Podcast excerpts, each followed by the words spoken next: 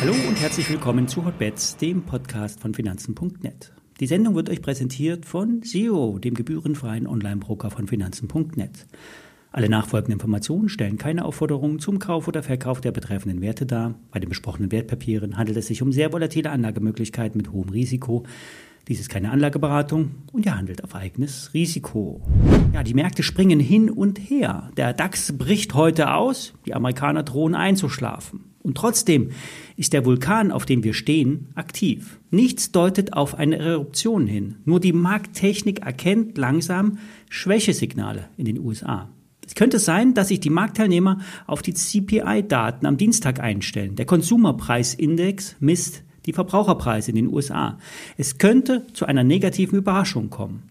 Einige regionale US-Notenbanker haben schon einmal vorgesorgt und plädieren für einen aggressiveren Leitzinskurs. Wir haben derzeit die Diskrepanz. Der Aktienmarkt preist ein Ende der Zinsanhebung ein. Die Bondmärkte sind schon etwas skeptischer. Diese ziehen schon weiter an.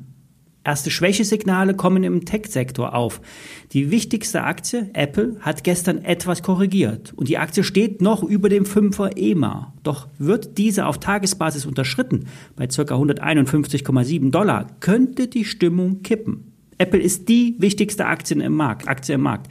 Extrem hoch kapitalisiert und mit einem hohen Gewicht in den Indizes. Offensichtliche Schwäche gibt es aber schon bei Alphabet, also Google, und auch bei Amazon. Einen Spike machte gestern Nvidia. Ich musste meine Put-Position kurz vor dem Knockout auflösen. Im Nachhinein war der Hebel zu aggressiv und damit die K.O.-Schwelle zu nah. Wie es aber manchmal so ist, kurz über der K.O.-Schwelle drehte dann die Aktie wieder ab und generierte eine Umkehrkerze. Diese wird erst zum Verkaufssignal, wenn die Aktie tiefer eröffnet und im Tagesverlauf keine weiteren Hochs gemacht werden. Nvidia hat seit, Jahr, seit Januar, seit Jahresbeginn über 60 Prozent zugelegt. Wie bei Tesla hat sich der Wert vom Hoch zum letzten Tief getrittelt, um dann die Abwärtsstrecke wieder zu 50 Prozent aufzuholen. Und da stehen wir jetzt. Nvidia kann locker wieder auf das alte Ausbruchsniveau bei um die 190 Dollar zurückfallen. Wer die Aktie in den letzten, der letzten Aufwärtsbewegung gekauft hat, sollte an Gewinnmitnahmen denken oder den Einsatz zumindest rausnehmen. Sicher ist sicher. Ich werde mir einen Reshort überlegen, wenn dann aber auch erst zur Handelseröffnung in den USA. Die Futures im vorbörslichen Handel sind meist zu negativ und der Kassehandel kann dann am Ende doch positiv überraschen. Wir werden es sehen.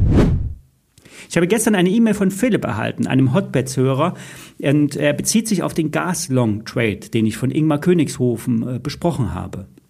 Philipp hat sich eine zweite Meinung eingeholt und ist auf die bedeutenden Risiken aufmerksam gemacht worden. Und das ist so richtig. Ich erkläre es euch äh, in den Details. Der Knockout mit dem Hebel 2,5 bezieht sich als Basiswert auf den Henry Hub Natural Gas Future. Dieser wird an der CME in den USA gehandelt und läuft monatlich aus. Damit das Hebelprodukt nicht monatlich gekündigt wird, rollt der Emittent auf den nächsten Future, immer kurz vor Monatsende. Und das kann zu sogenannten Rollverlusten führen. Leider ist es nicht möglich, auf den Spotmarkt, also auf den aktuellen Preis zu handeln. Es muss immer der Future sein. Ein Future preist immer die Markterwartung ein, in der Zukunft, nicht den aktuellen Wert. Der zweite Kostenfaktor sind die Finanzierungskosten des Emittenten. Diese werden eingepreist, indem man die Knockout-Schwelle jeden Tag ein kleines bisschen nach oben anpasst. Das Produkt wird also theoretisch jeden Tag etwas heißer, wenn man unterstellen würde, dass sich der Gesamtmarkt nicht bewegt. Lange Rede, kurzer Sinn. Man hat also das Marktrisiko, die Rollverluste und die Emittentenkosten. Das Produkt ist nicht geeignet, um über einen längeren Zeitraum zu halten. Ingmar hat sich in seinem Trade auf die extrem negative Stimmung bezogen. Hier geht er eine konträre Position ein. Die Commercials, also die Produzenten, sichern sich weniger gegen Preisverluste ab und die Saisonalität, also die Statistik, sieht auf Sicht bis ins Frühjahr steigende Gaspreise. Soweit alles in der Theorie. Auch wenn der Gaspreis Future Henry Hub vom Hoch von 9.6 auf 2.38 gefallen ist, kann sich der Schein schlussendlich immer noch halbieren. Die aktuellen 88 Cent sind zwar optisch billig, der Hebel sehr tief. Trotzdem ist das Produkt kein Produkt für die Altersvorsorge oder für einen längeren Zeitraum. Wenn ihr euch unwohl fühlt mit dem Produkt, verkauft es wieder. Beobachtet die Kursentwicklung in Bezug auf den Futures. Und dann äh, lernt ihr, wie sich das Produkt ähm, bewegt. Das Phänomen des Future-Rollens findet ihr auch bei allen Rohstoffen, bei Agrarprodukten auch, bei Öl, ähm, Orangensaft, Baumwolle, Kaffee, auf alles, was man so am Terminmarkt handeln kann.